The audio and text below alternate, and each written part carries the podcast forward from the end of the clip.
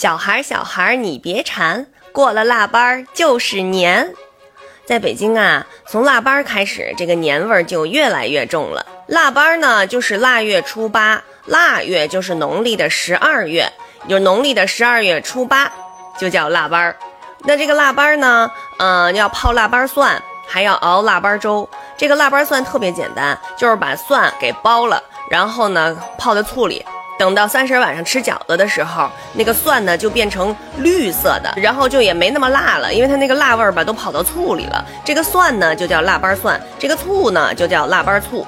据说呢，这个蒜和这个计算的算是同音，所以呢，以前到了腊八的时候呢，呃，这个做生意的人就要算账了，要算算今年呃自己挣了多少钱，呃欠没欠别人的钱，呃别人欠没欠你的钱。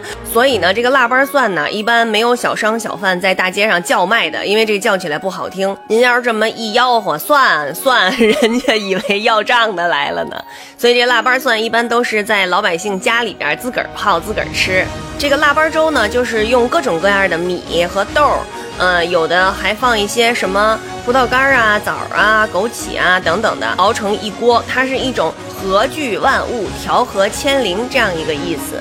俗话说“腊七腊八冻死寒烟儿”，这什么意思呢？就是非常的寒冷，所以大家呢也一定要注意保暖啊。那不知道您那儿腊八还有什么特殊的习俗呢？